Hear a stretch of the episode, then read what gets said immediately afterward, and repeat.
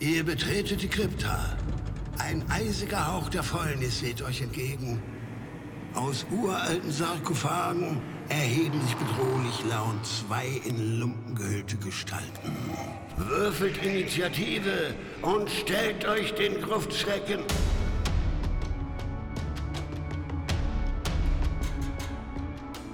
Gruftschrecken, der deutschsprachige Oldschool-Rollenspiel-Podcast. Willkommen zur heutigen Bonusfolge, in der Moritz und Benjamin über die Heldentaten des Herkules, Weirdness, jede Menge Statuen und schon wieder über Cheddar sprechen.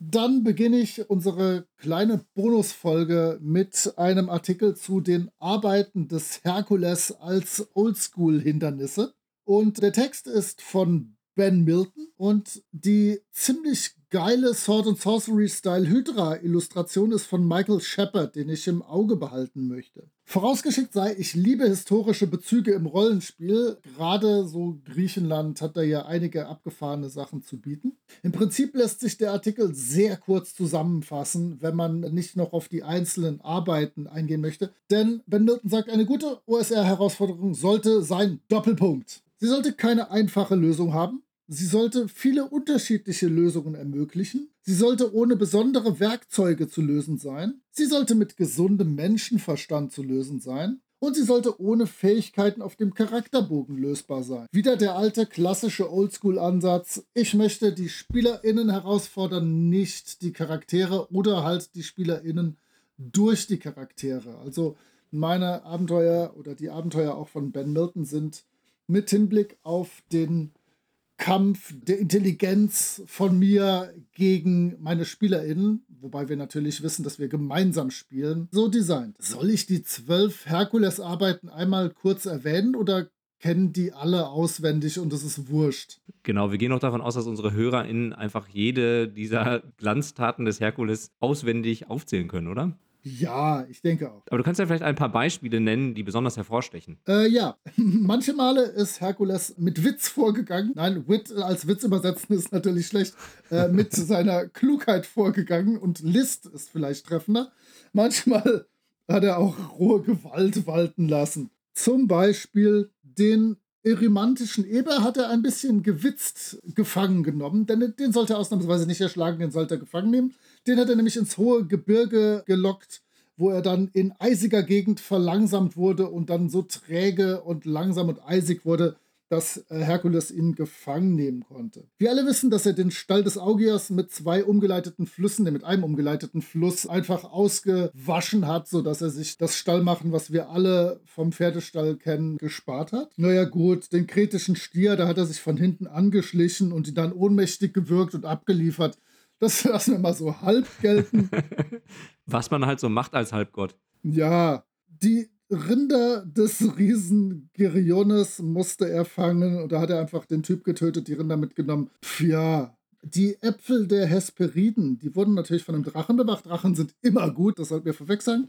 Und das hat er tatsächlich mit einer super List gemacht, wo wir alle uns schwer tun würden, denn er hat mal eben den Platz des Atlas eingenommen und das äh, Gewölbe der Erde und des Himmels und überhaupt auf seine Schultern genommen, so dass er den Drachen besiegen konnte. Das würde mir schwerfallen. Mir gefällt sehr gut die zwölfte Arbeit. Er sollte den Höllenhund Kerberos fangen oder Cerberus, wie auch immer ihr es gerne hättet. Das alleine die Idee, den Hades als Dungeon anzubieten mit Fallen, Hindernissen und sonst was, finde ich ziemlich abgefahren. Aber was wichtig ist, ist einfach, all diese Aufgaben sind nicht nur auf eine Art zu lösen, sondern können auf unterschiedliche Art und Weisen geschafft werden. Das ist mir wichtig und das ist Ben Milton wichtig. Und ich glaube, hier geht es ja vor allen Dingen auch darum, dass kreative Lösungsstrategien gefunden werden, um diese Aufgaben lösen zu können. Und das, wie du ja schon sagtest, es eben nicht nur einen Weg gibt, den man benutzen kann, sondern dass man verschiedene Wege gehen kann und die Kreativität auch belohnt wird, dadurch, dass man dann auch zu einem Erfolg kommt im Endeffekt.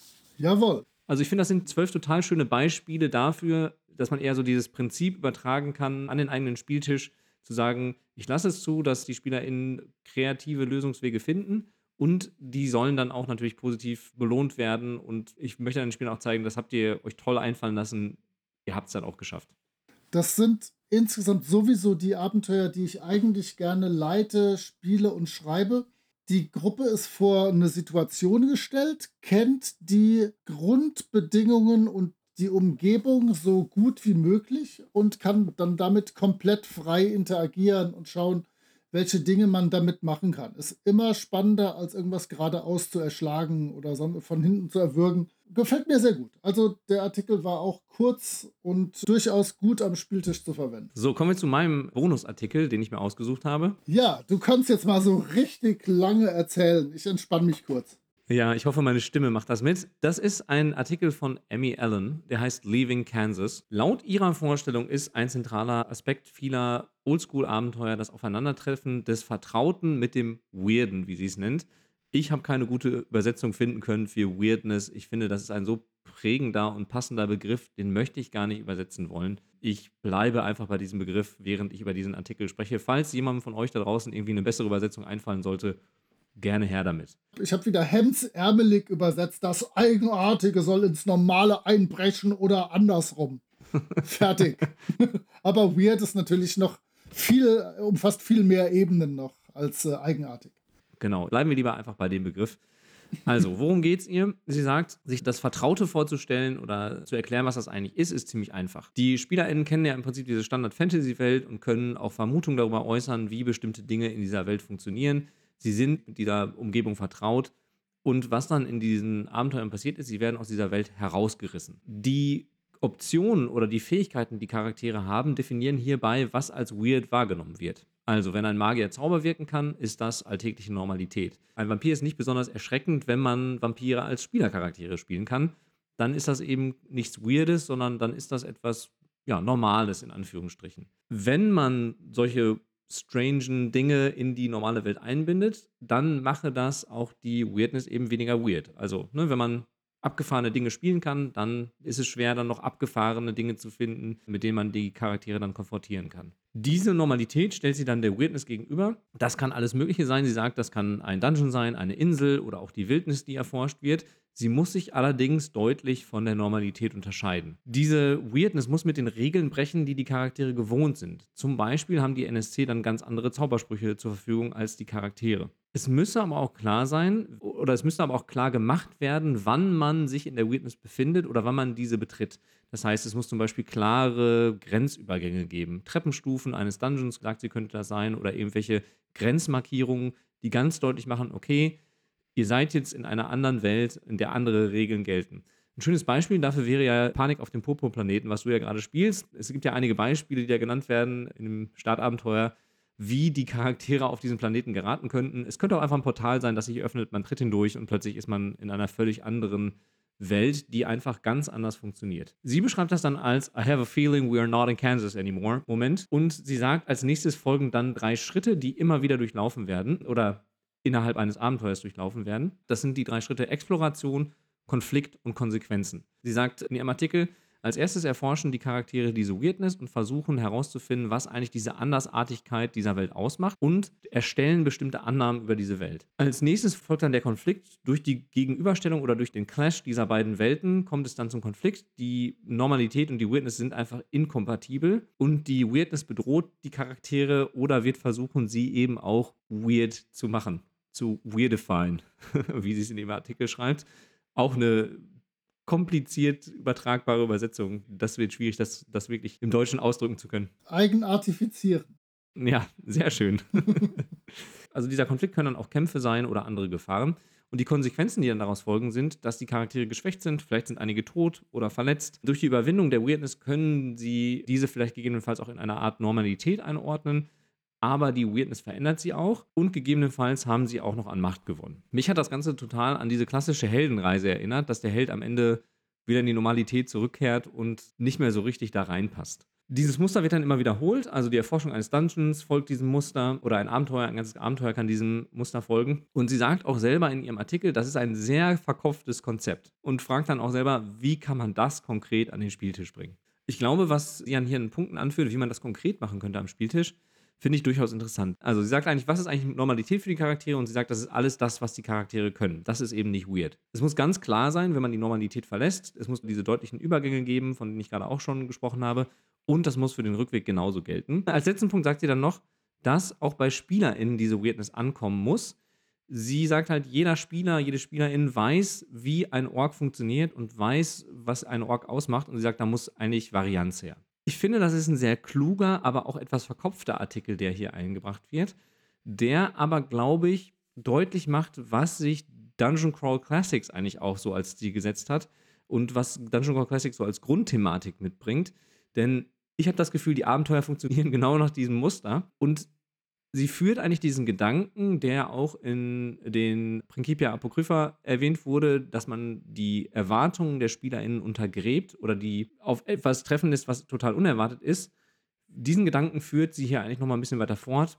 Das ist genau das, worum es da, glaube ich, geht. Ich habe aber auch das Gefühl, dass zu viel dieser Weirdness Gefahr läuft, irgendwann zur Normalität zu werden. Und das erfordert eine große Kreativität, dieses Konzept an den Spieltisch zu übertragen.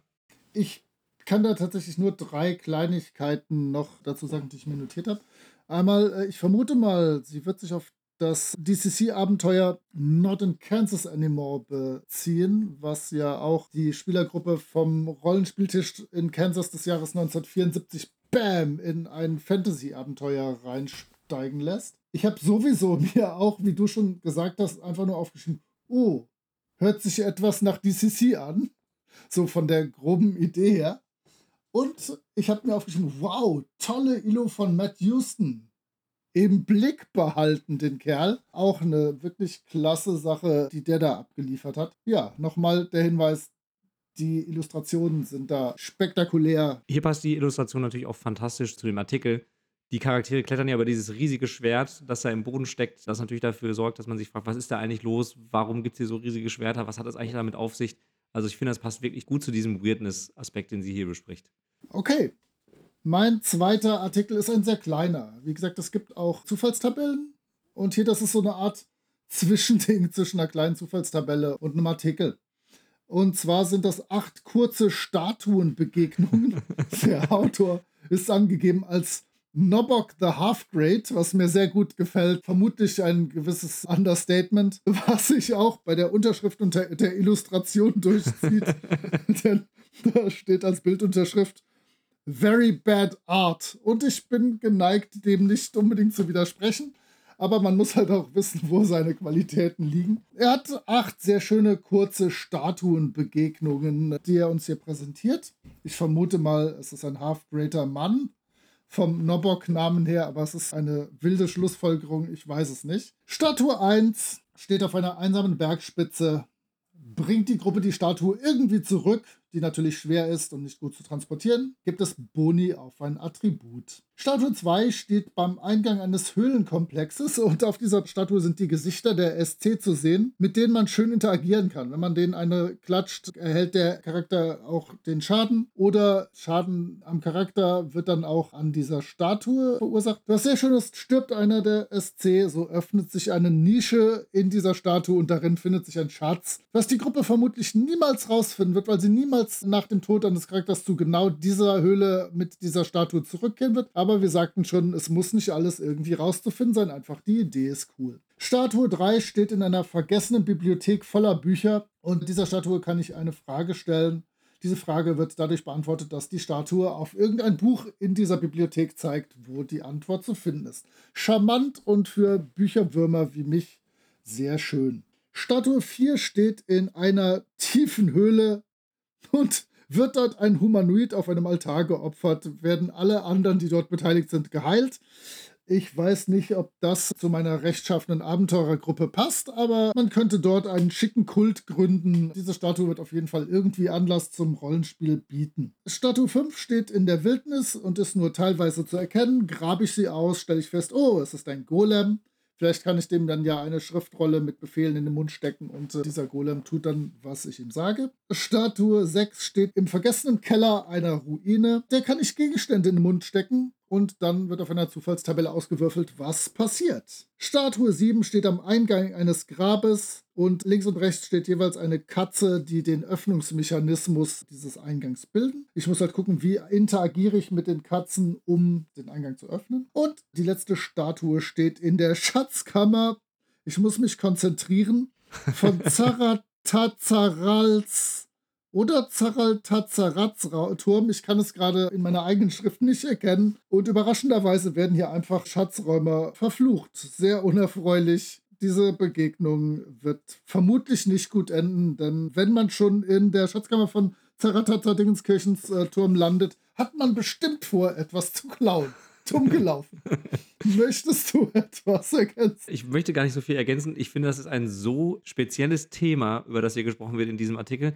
Es erinnert mich sehr an die Blaupausen von System Matters, wo halt ganz genau ein Aspekt aufgegriffen wird und vielleicht braucht man es mal irgendwann in irgendeinem Abenteuer und braucht eine kreative Idee, eine Statue einbinden zu können.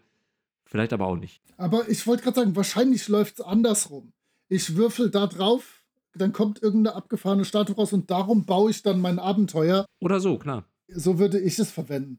Denn wenn ich irgendwo sage, oh, hier muss eine Statue sein, würfel ich doch mal gerade oder gucke, ob hier eine passt, wird nie der Fall sein, im Leben nicht. Ja, eben. Aber ich finde die Idee schön, die du dann aufwirfst und sagst, ne, man könnte es ja auch andersrum angehen und sagen, wir würfeln die Statue aus und bauen eine Geschichte drumherum. Finde ich, ist eine coole Idee. Denn spätestens diese mit dem Altar, wo man jemand opfert und dann geheilt wird, da habe ich direkt 10, 20 Ideen im Kopf, was da los sein könnte, was da passieren könnte. Ja, oder du musst den Turm nehmen mit dem unaussprechlichen Namen und musst ihn andauernd in deinem, Dingenskirchen.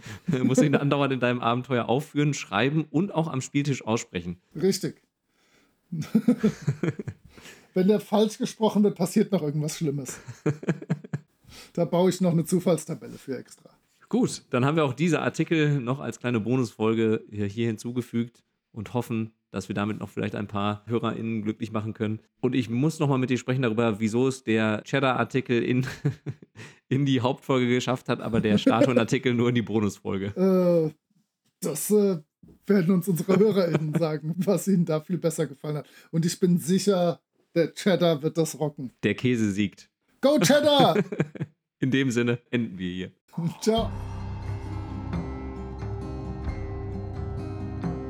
Ihr findet die Gruftschrecken unter anchor.fm slash Gruftschrecken, unter twitter.com slash Gruftschrecken und über alle gängigen Podcatcher. Vielen Dank an Sascha von Yellow King Productions für die Produktion des Intros. Dank auch an Nick DiSalvo und seine Band Elder für die freundliche Genehmigung, ihren Song 3 für das Outro nutzen zu dürfen. Wir freuen uns über inhaltliches Feedback, positive Bewertungen und neue HörerInnen.